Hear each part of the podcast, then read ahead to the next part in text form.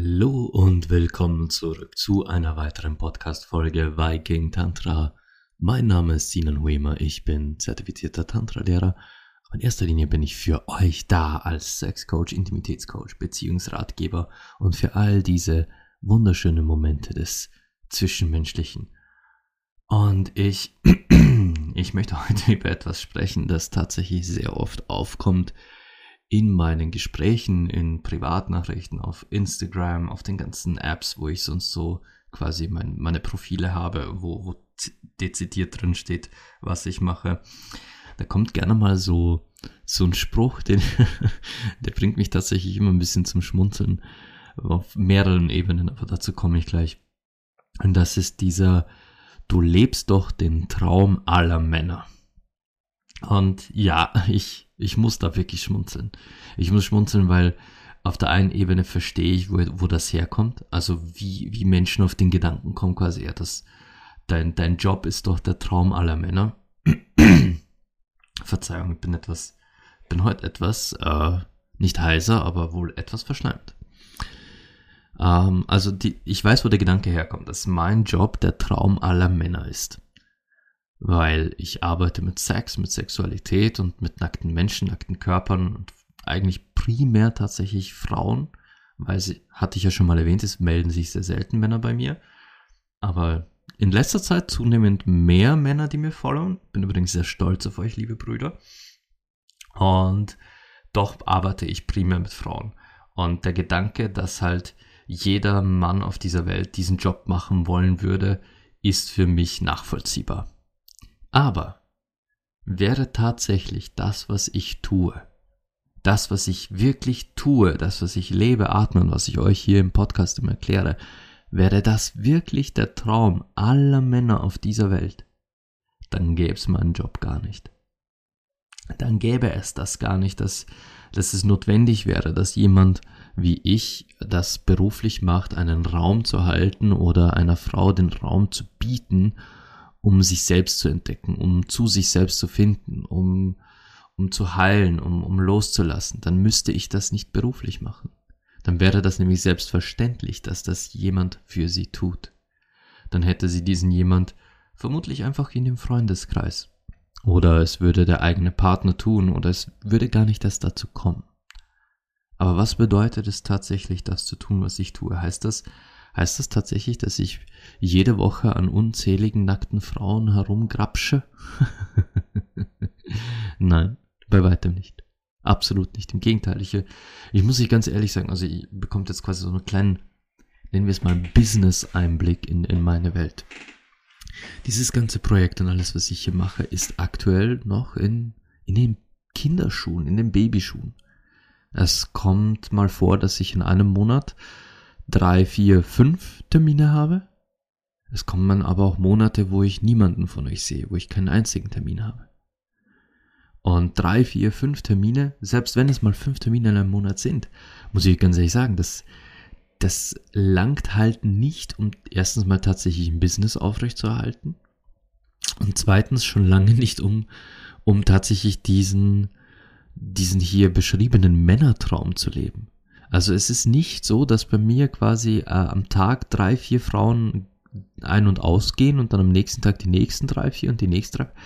Le leider nein. Nicht nur, nicht nur jetzt quasi äh, Business, vergesst mal, vergesst mal den Aspekt, sondern ich würde mich ja auch menschlich und herzlich freuen, wenn ich tatsächlich mit so vielen verschiedenen Menschen immer wieder äh, in, nicht nur in Kontakt wäre, sondern an so tollen Sachen arbeiten könnte hätte ich die Möglichkeit, dass ich sage, ich begrüße oder, ich besuche jeden Tag zwei, zwei Menschen und diesen zwei Menschen helfe ich und, und berate ich und, und massiere ich oder was coache ich, was auch immer, jeden Tag zwei Menschen, dann hey, das wäre der, das wäre der Traum. Aber so ist es nicht. Wenn es zwei in der Woche sind, da, da, da kriege ich schon, kriege ich schon das, das große breite Grinsen im Gesicht, weil ich mich so mega drauf freue. Aber, aber der, die Vorstellung, die, die die meisten haben, wenn ich sage, was ich beruflich mache und was damit im, also was da alles inbegriffen ist, die Massagen, die Coachings, die Masturbationen, ähm, ich glaube, ich habe euch allen noch nie gesagt, was ich alles mache. Und ich muss euch, ich versuche jetzt mal zusammenzufassen, was mein, was mein Beruf hier jetzt wirklich alles zu bieten hat. Also neben der Tantra-Massage, die ich euch in einer Extended-Folge erklärt habe, was da so passiert. Die Tantra-Massage ist quasi das, das ist das Ding. Ich meine, das, das, die dauert drei, vier Stunden und die, die nimmt nicht einfach nur viel Zeit, sondern auch viel Präsenz, Energie und, und auch Geduld, aber auch diese, dieses Feingefühl. Die Tantra-Massage ist nochmal ähm, ein ganz anderes Level. Da bin ich auch in einem ganz anderen Modus. Wenn jemand sagt, hey, ich möchte eine Tantra-Massage, dann ist das im Regelfall ein ganz anderer Modus, in dem ich bin. Ich versinke in einem tranceartigen Zustand, wo ich nur noch darauf reagiere, was gerade im Raum schwingt. Ich reagiere nur noch darauf, was dein Körper kommuniziert und was, was vom Körper aus kommt. Und ich spüre in dieser Zeit auch fast ausschließlich meine Handflächen. Ich merke es zum Beispiel nicht mal, wenn ich mit meinem Knie auf den Haaren von jemandem drauf knie. Ist schon passiert, hat mir mega leid getan, weil ich es echt nicht bemerkt habe. Äh, darum ist Kommunikation auch ganz wichtig während äh, der Tantra-Massage, wenn etwas unangenehm ist oder, oder gerade unpassend oder einfach sich nicht richtig anfühlt, weil ich bin so versunken in, in meinen Handflächen, dass ich nicht merke, wenn ich zum Beispiel eben auf euren Haaren knie. Also faire Warnung quasi vorab. Nur die Tantra-Massage ist halt nur ein Ding, das ich mache. Und das ist, wie gesagt, ein ganz eigener Modus. Dann ähm, gibt es noch so kleine Rituale, die ich selbst erschaffen habe, wie zum Beispiel das Pussy Praise. Ich glaube, das habe ich hier schon mal erwähnt. Das ist ein zweistündiges, reines Yoni, Pussy, Muschi, wie auch immer ihr eure beste Freundin nennt, Ritual, wo es zu einer äh, fast schon rituellen Begrüßung kommt, wo ich mich wirklich, wo ich sie begrüße. Natürlich plaudern wir zwei zuerst, aber ich widme mich dann ganz deiner Joni, begrüße sie. Dann kommt es zu einer ganz liebevollen, sanften Waschung mit einfach nur lauwarmem Wasser und einem Tuch. Nicht weil sie schmutzig ist, sondern weil sie sehen soll, dass um sie gehegt und gepflegt wird. Dann kommt es zu Musik. Ja, dann spiele ich Musik für eure Joni, für eure Pussy. Dann nehme ich meine Hangdrum mit und dann bekommen sie ein Konzert von diesen tief klingenden, ins, ins Gewebe dringenden Tönen der Hangdrum. Also das ist so eine Zungentrommel. Und nach dem gibt es eine Yoni-Massage, also eine reine Pussy-Massage. Nicht ganz Körper, sondern wirklich nur sie. Das, das ist das, quasi das nenne ich das Pussy Praise Ritual. Das habe ich zu mir selbst ausgedacht und habe ich auch schon zweimal performen dürfen. Performen sage ich jetzt quasi als geben, ausführen, machen, nennt, nennt es wie ihr wollt. Ähm, das sind so meine zwei äh, Catch-Produkte, Services, äh, ja, so kann man, kann man so sagen. Meine zwei Hauptbest, meine zwei Bestseller. oh Gott, wie das schon klingt. Äh, ich habe schon Masturbationscoachings gemacht. Was das bedeutet, ich meine, Ihr stellt euch das jetzt gerade vielleicht ein bisschen schräg vor. Viele von euch denken sich, was soll man denn bei Masturbation coachen? Ich meine, man befriedigt sich selbst dann aus. Aber erstens, Masturbieren ist nicht gleich Masturbieren. Masturbieren kann man verfeinern, verbessern und wirklich dann auch auf einer ganz neuen Ebene wahrnehmen. Das geht. Nur weil ihr es jetzt jahrzehntelang auf eine bestimmte Weise gemacht habt, heißt das nicht, dass es nicht noch andere Methoden gibt, um euch selbst zu befriedigen und selbst zu erleben. Aber was ihr noch mehr unterschätzt, ist Punkt zwei: Es gibt Menschen, die haben das noch nie gemacht. Es gibt Menschen, die sind 35, 36 Jahre alt und haben sich noch nie selbst befriedigt. Es gibt Menschen, die sind 50 Jahre alt und haben sich noch nie selbst befriedigt. Und das ist dann, ja, ein sehr, sehr, sehr, sehr später Lernprozess, wo man den eigenen Körper erstmal kennenlernen muss. Und das kann mega schwer sein sogar eigentlich noch schwerer, als wie es als Teenager zu lernen, wo man eigentlich in dieser hormonellen Phase ist, wo der eigene Körper interessant sein sollte, wo, wo man diese Dinge entdecken sollte. Aber aus externen Gründen, warum auch immer, ist man nicht dazu gekommen oder es wurde einem quasi untersagt oder verboten oder man war ständig unter Beobachtung von den Eltern oder von Schule, was auch immer. Ich meine, man könnte, es kann ja sein, dass man aus einem extrem erzkonservativen Glaubenskreis kommt, wo, wo solche Dinge tatsächlich kontrolliert wurden und beobachtet wurden, wo man zum Beispiel keine Türen nicht verschließen durfte. Und wenn man von den Eltern erwischt wurde, dann gab es echt Ärger, Zorres. Ne?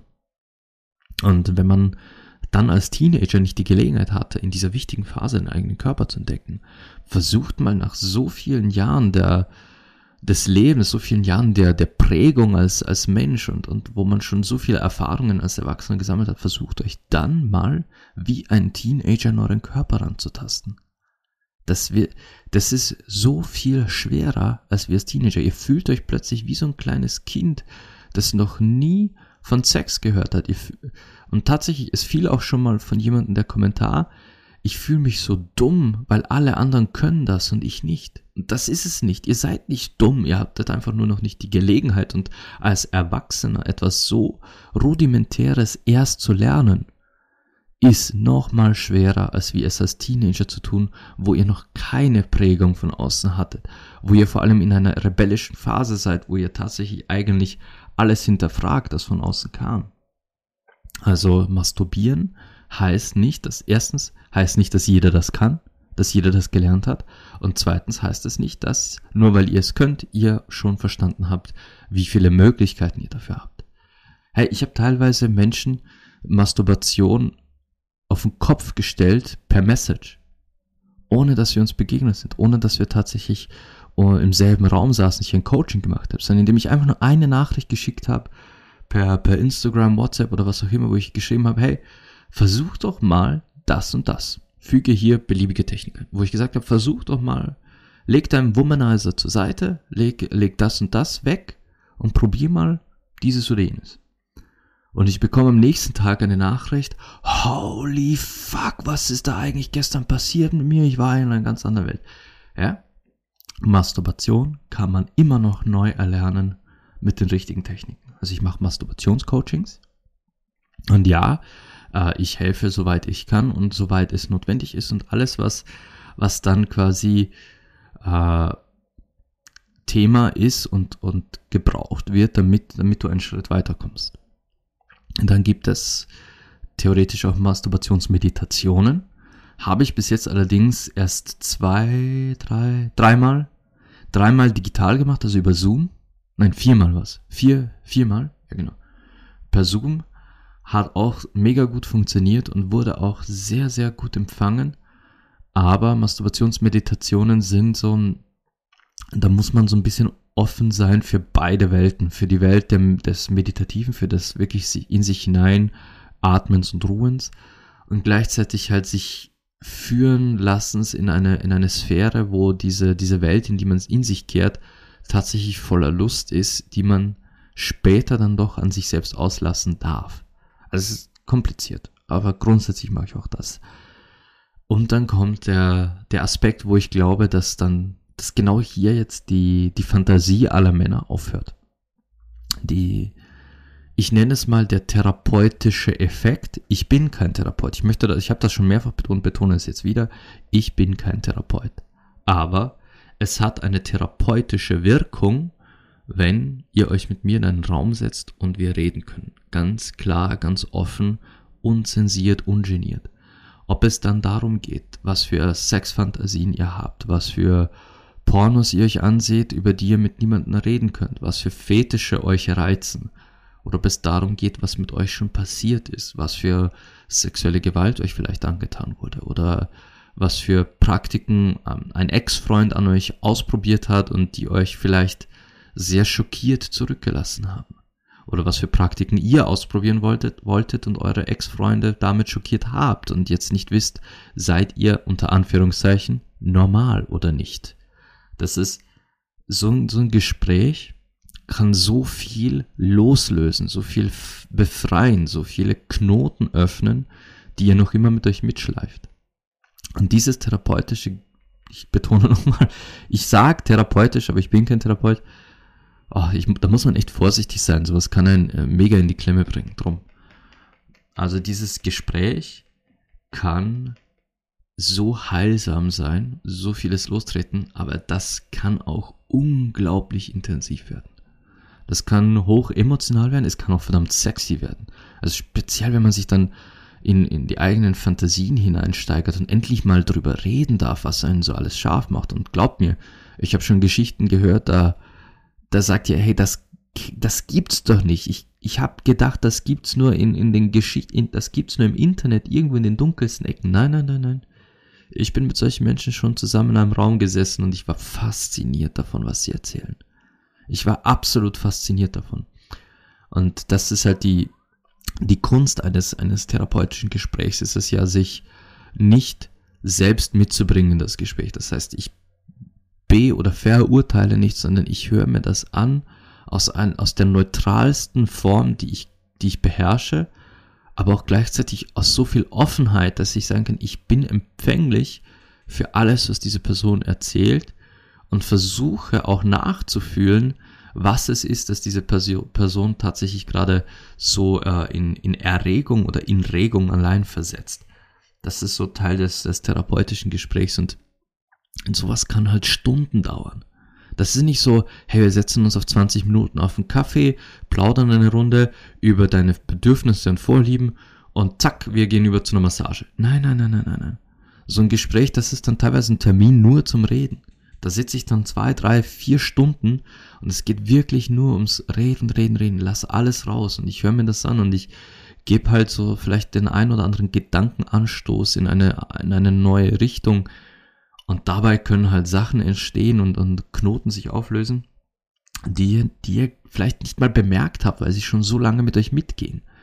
Ich hatte ja auch in der, in der, Mono, in der letzten Folge, in der Monogamie-Folge über das gesprochen, dass ich zu dieser einen äh, Dame sagte, dass sie in monogamen Beziehungen, wie sie sie sich selbst aufzwingt, dass sie, dass sie da ihre Essenz verleugnet und folglich in dieser fixen monogamen Idee, in dieser Hollywood-Idee niemals glücklich wird, sondern nur leiden kann. Sie kann nur leiden, weil sie dann dort nicht sie selbst sein wird. Und dieser eine Satz hat sie eben äh, so angestoßen, dass sie so vieles überdacht hat. Und dann hatte ich ein, ein ähnliches Gespräch mit einer Bekannten von ihr, in der ich zum Beispiel erklärte den Unterschied zwischen sexuellem Begehren und Liebe. Dass man jemanden lieben kann, den man sexuell anfangs gar nicht so begehrt. So quasi dieses, boah, ich liebe ihn, aber er ist gar nicht mein Typ.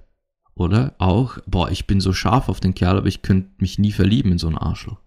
Dass das so zwei grundverschiedene Dinge im Leben sind, weil sie von zwei grundverschiedenen Bedürfnissen kommen ein Satz in einem, in einem sehr, sehr interessanten Insgesamtgespräch, der tatsächlich dann hängen geblieben ist.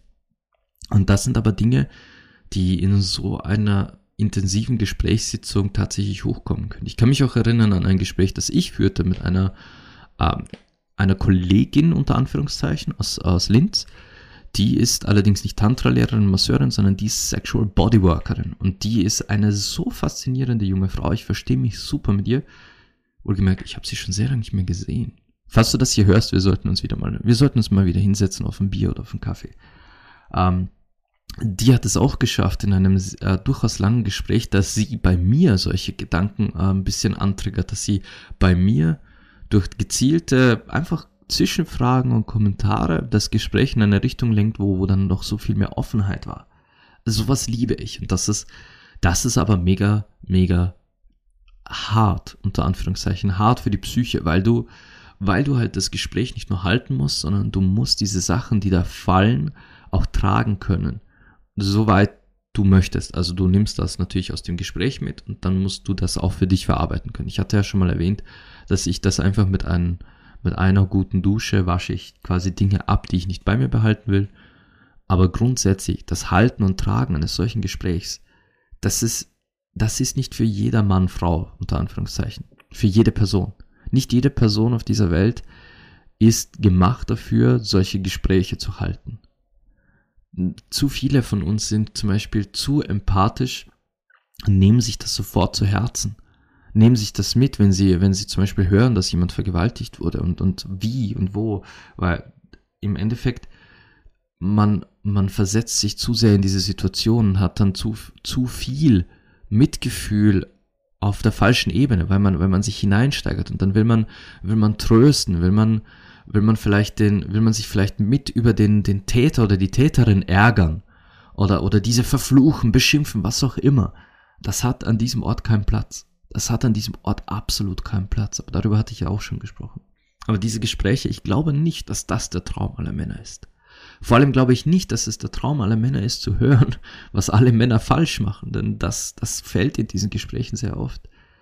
Die, die Fe Verfehlungen und, und auch die teilweise Grausamkeiten von, von Männern, die Frauen angetan wurden, auf sexueller Ebene. Das ist, das ist ein Teil, den glaube ich nicht so viele Männer träumen. Was sich vielleicht doch wiederum Männer wünschen, ist, ich arbeite ja auch ganz viel im Thema Nacktheit und Nacktheit zu akzeptieren. Und da, da gibt's verschiedene Wege. Da gibt's so verschiedene Wege von dem, dass ich sage, hey, lass uns das, die erste Begegnung, das erste Treffen gleich nackt stattfinden lassen. Das wird öfter, öfter angenommen, als ihr glaubt. Speziell, wenn, wenn es heißt, okay, äh, ich, ich tue mir schwer, einfach so nackt zu sein, oder es ist mir, es ist mir peinlich, oder ich, ich fühle mich unwohl, dann sage ich, okay, lass uns einfach mal nackt sein. Einfach ausziehen, grundlos. Wir, wir, oder lass uns, ich hatte auch schon einen, einen Erstgesprächstermin in einer Sauna. Diese Dame ist auch eine, eine ganz, ganz liebe Frau, die ich, wohlgemerkt, wo ich auch vor kurzem erst mit ihr wieder geschrieben habe und sagte, hey, wir sollten uns auch mal wiedersehen. Also wenn du das hörst, sehr gerne wieder. Ähm, ja, die, wir sind uns beim ersten Termin gleich mal in der Sauna begegnet, also von Haus aus nackt. Und das war so schön entspannend und befreiend, sich so, so zu begegnen, so zu zeigen, ohne dieses, kennt ihr das, dieses Dress to Impress? Man zieht sich immer so an, wie man hofft, die, die beste Ausstrahlung mitzuliefern durch die Klamotten. Das fällt dann alles weg. Aber ich arbeite halt an Nacktheit auch durch so sehr ganz, ganz direktes, quasi lasst uns einfach zu Hause begegnen bei dir oder eben in der Sauna und lasst uns einfach nackt sein. Oder wenn wir tatsächlich einen Termin irgendwo in einer Location oder in einem Hotel haben und sagen, okay, ähm, bei dir zu Hause geht's nicht, bei mir zu Hause geht's nicht, treffen wir uns da und da und dann lass uns einfach sein. Funktioniert tatsächlich als, als ähm, sehr unkonventioneller Einstieg, aber es funktioniert. Oder ich arbeite auch ganz viel mit Bildern. Dieses, es, es wird ganz oft verteufelt, und verdammt, und ich verstehe auch, woher diese Stimmen kommen, dieses Nacktbilder machen. Von sich selbst oder von sich selbst Akt- und Nacktbilder machen lassen. Egal, ob das jetzt ästhetisch, erotisch ist in sexy Wäsche, wo man halt trotzdem Nacktheit sieht, also es quasi freie Brüste oder auch ähm, so, so diese Höschen, die, die einen freien Schritt haben. Um, ähm, oder ob es wirklich so se sexy Selfies sind, die man dann per, per Chat oder per WhatsApp oder was auch immer an, an potenzielle Partner oder auch den Partner selber schickt. Das wird so verteufelt in unserer Welt, weil es heißt, dass das ist versaut und das tut man nicht, das machen nur perverse Menschen. Und natürlich gibt es dann noch die, die berühmten Dickpics, die das alles so ein bisschen ruiniert haben für, für uns Menschen, weil sie, ja, gut, Dickpics sind ein eigenes Thema, darüber könnte ich eine sehr, sehr kontroverse Folge machen. Aber Nacktbilder grundsätzlich, auch die Dickpics, haben in, aus meiner Perspektive etwas sehr, sehr Schönes und Reizvolles. Wobei ich sagen muss, liebe Dickpick-Fotografen da draußen, weiße Fliesen im Hintergrund sind nicht schön. Man kann auch, man kann auch Dickpics ästhetisch schön machen.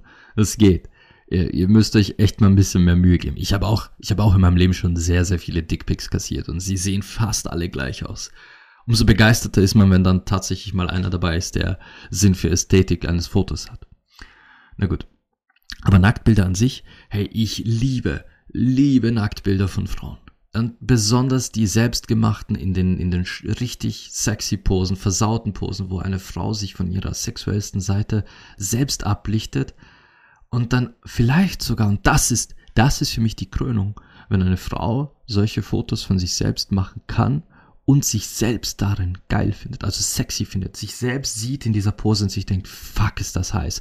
Oder während dem Fotografieren bereits spürt, wie die Erregung in ihr steigt, während sie posiert, eine Pose nach der anderen, dass sie spürt, wie ihre Yoni darauf reagiert, wie ihre Pussy feuchter und feuchter wird und, und ihr, ihr ganzes, ihr ganzes Lustlevel steigt das ist für mich der wahre Kern von sexy Fotografie, von, äh, von, von wirklich sexueller Fotografie. Und daran arbeite ich auch mit einigen Frauen, die sagen, hey, ich, ich kann das nicht, ich kann nicht solche Bilder von mir, habe ich noch nie gemacht. Warum nicht? Weil es halt von unserer Gesellschaft verflucht und verteufelt wird und weil man sich halt dann nicht traut, sowas machen. Vor allem haben sie dann auch Angst und das ist auch wieder so ein typisches Männerding. Und am liebsten würde ich Ich weiß, dass die Männer, die mir zuhören, die tun sowas nicht, aber die, die mir nicht zuhören, denen würde ich am liebsten die Köpfe alle zusammenknallen, weil die diese Fotos dann einfach auch weiter zeigen. Die diese Fotos an andere Typen weiter schicken oder auf ihrem Handy an, an ganze Gruppen von Männern zeigen. Hey Leute, ihr seid, ich, ich weiß, sie hören das nicht, aber ihr seid alles blöde Wichser. Alle Menschen da draußen, die Fotos, die Sexfotos, die für sie gesendet wurden, herzeigen, ihr seid blöde Wichser. Männlich wie weiblich. Auch Frauen, die Sexfotos, die ihnen geschickt wurden, weiterzeigen und quasi dann anfangen, äh, darüber zu lachen. Das gibt's ja. Ich meine, natürlich sind da auch peinliche, lustige Fotos dabei und man, aber hey, sich lustig machen über die Person in einer Gruppe, äh, das ist echtes, das ist echtes No-Go. Wenn ihr sagt, ihr habt ein sexy Foto von einem Typen bekommen, der sieht so abgöttisch scharf aus, dass ihr sagt, ey, das wollt ihr eurer besten Freundin und den Freundinnen zeigen und, und das gemeinsam genießen, anderes Thema. Go for it. Aber euch lustig zu machen über die Person? Sorry. Das macht euch nicht besser als den Kerl, der euch das Dickpick geschickt hat. Das ist für mich ein absolutes No-Go. Aber, aber sexuelle Fotografie zu genießen und zu sagen, hey, wow, das ist einfach geil. Das, daran zum Beispiel arbeite ich. Und da, ja, da, da bekommen teilweise meine, meine Klientinnen, Schülerinnen, nennt es wie ihr wollt, da Hausübungen von mir. Da heißt es dann, okay, äh, du kannst gar nicht, hast noch nie gemacht, gut, erster Step, Unterwäsche, zweiter Step, das und das und so. Auch an dem arbeite ich. Das glaube ich würde tatsächlich auch wieder, das wäre tatsächlich so ein Punkt, wo ich sage, das könnte sein, dass das ein Männertraum ist. Aber es ist ja für mich auch verbunden damit, es ist ja nicht einfach nur, okay, du machst ein Foto, ich sehe mir das an, du machst ein Foto, ich sehe mir das an, sondern ich will ja wirklich dann auch Reflexion. Ich will, dass du mir sagst, wie fühlst du dich dabei? Und wir müssen ja auch irgendwie dich dahin führen und dir helfen, dass du, dass du selbst genießt, was du da tust. Du sollst es ja nicht machen, nur weil es deine Hausübung ist, nur weil ich es hier sage, sondern es soll dir ja Spaß machen. Und da wollen wir uns dann hintasten. Und wenn da noch Blockaden aufkommen, wenn das heißt, okay, das, das kann ich nicht oder das, wenn ich das ansehe, dann, dann schnürt sich in mir alles zusammen, dann, dann will ich wissen, warum. Was ist an diesem Foto anders, dass sich in dir alles zusammenschnürt? Also das ist tatsächlich Arbeit auf einer gewissen Ebene. Natürlich genieße ich es, natürlich liebe ich es als Privatperson und ich, ich habe auch schon teilweise meinen mein Instagram-Account quasi wache morgens auf, starte und dann ist da in meinen DMs, also in meinen, in meinen Privatnachrichten, aus dem Nichts ein Nacktfoto von jemandem. Also ich sage, wow, cool. Also das ist auch eine schöne Art und Weise aufzuwachen, freue ich mich. Mega. Aber das heißt, das heißt nicht, dass äh, dass diese Arbeit mit Nacktfotografie in irgendeiner Weise weniger, weniger ernst genommen wird von mir. Im Gegenteil, das ist etwas, das ich aus persönlicher und privater Perspektive weiß, wie gut es tun kann, folglich weiß, wie es sich anfühlt, wenn es da mal spießt. Auch ich habe da sehr lange mit mir zu hadern gehabt. Ähm, ich habe sehr, sehr jung angefangen damit, mich selbst zu fotografieren, nackt und in verschiedensten Posen und dachte mir schon immer, dass mir das irgendwie Spaß macht und mich erregt. Aber es wurde mir damals dann quasi als Teenager mehr oder weniger, ich bekam sofort die Retourkutsche, nachdem das erste Mal ich äh, solche Fotos mir verschickt hatte an eine Frau. Ich bekam sofort die Retourkutsche nicht von ihr, sondern von ihrem gesamten Umfeld, weil über mich gelacht wurde. Ich finde jetzt nicht, dass ich einen, einen unansehnlichen Körper habe. Ich mag meinen Körper sehr gern und ich mag auch meinen Schwanz sehr gern. Ich finde, ich habe einen sehr, sehr ästhetischen, äh, sehr ästhetisch geformten Schwanz. Bin sehr zufrieden mit mir. Aber die Tatsache, dass ich damals halt äh, wirklich zur Lachnummer wurde, nur weil ich es gewagt hatte, mich so zu fotografieren, das hat echt Spuren hinterlassen. Und ich hatte damit mega zu kämpfen, das irgendwie wieder von mir runterzubekommen. Denn damals war ich echt wie, wie so ein emotionaler Schwamm und habe das echt aufgesagt. Ich nahm das mit. Nur als ich dann endlich von dem loskam und feststellte, dass ich mit solchen Bildern auch, auch sehr, sehr positive Effekte äh, erzeugte und dass ich mit solchen Bildern sogar mir Dates er, erangeln konnte damals als Teenie. Quasi ich musste gar nicht großartig was reden. Ich schickte jetzt meine Bilder und also es war ein Chat am Laufen und der Chat wurde sexy, der Chat wurde heiß und ich sagte, ja, wirst du sehen, was dich erwartet und ja, ich habe es dann geschickt und es war jedes Mal, oder was heißt jedes Mal, 90% der Fälle kam nach den Bildern die Frage, wann und wo wollen wir uns treffen. Ah, aber es war trotzdem schwierig, das endlich wieder anzu, oder besser gesagt, auch auch, auch während dieser Zeit war es trotzdem immer so ein Beigeschmack, so dieses, was wenn ich wieder durch den Kakao gezogen werde. Also es kam immer wieder und, und daran arbeite ich auch mit, mit Frauen, quasi dieses, solche Bilder für sich machen können und wollen und darüber stehen, wenn tatsächlich jemand meint, äh, das herzeigen zu müssen. Ich meine, guckt euch, guckt euch die Welt an. Die, diese, äh, die selbst Pornobranche auf OnlyFans boomt. Das ist momentan ein explosiver Markt. Und das würde nicht boomen, wenn die ganze Welt es nicht genießen würde, solche, solche Fotos aufzunehmen und auch ähm, anzusehen. Es ist nur der, die konservative Wand, die ich in der letzten Folge erwähnt habe, die will uns glauben lassen, dass es nicht so ist. Und vor allem in diesen Privatgesprächen, da heißt es ja auch immer, äh, ekelhaft und pervers und äh, Nacktbilder hier, Nacktbilder. Es wird ja nur geschimpft darüber. Kaum, kaum setzt man, man setzt sich selten zusammen und sagt, boah, hey, gestern habe ich ein Nacktfoto bekommen, das war einfach nur heiß und ich hatte solchen Bock auf diesen Menschen. Das, solche Gespräche führt fast niemand. Leider. Leider, leider, leider. Also das ist auch so ein Aspekt meiner, meiner Arbeit. Aber das ist halt einer, wo ich glaube, dass Männer tatsächlich damit ein bisschen klarer kommen würden. Womit sie, glaube ich, weniger klarkommen würden, ist, dass ich ja keine Präferenzen habe. Also ich, ich lasse meine persönlichen Vorlieben und Präferenzen nicht in meine Arbeit fließen. Es ist nicht so, dass ich sage, ich nehme diese Klientin an, weil die, die gefällt mir, die ist sexy, die ist scharf und diese nehme ich nicht an, weil die ist, keine Ahnung, zu alt. Ich bin tatsächlich vor kurzem gefragt worden auch, nimmst du jede Frau an für als Klientin? Ich sagte, ja. Ja, aber was, wenn die, was, wenn die so alt ist? Ich, und? Macht doch keinen Unterschied. Ja, aber was, wenn die, was, wenn die dick ist? Das macht für mich keinen Unterschied. Aber was, wenn die magersüchtig ist? Ich, macht für mich keinen Unterschied. Es macht für mich keinen Unterschied. Und dann sagte, dann sagte die Person so, und was, wenn sich ein Mann bei dir meldet? Ich, macht für mich keinen Unterschied. Denn es macht für mich keinen Unterschied. Und das ist, glaube ich, auch etwas, äh, wo ich nicht glaube, dass das jedes Mannes Traum ist. Ich nehme jede Klientin, jeden Klienten an.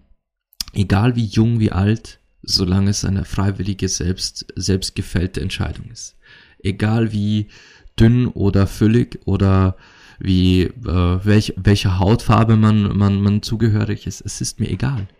Es ist mir egal, wo ihr her seid, es ist mir egal, wie alt ihr seid, es ist mir nur nicht egal, was ich für euch tun kann. Wer ihr, was, was es ist, das euch zu mir brachte. Das ist für mich wichtig. Mir ist egal, ob ihr einen Doktortitel habt oder ob ihr gerade euren Lehrabschluss beendet habt.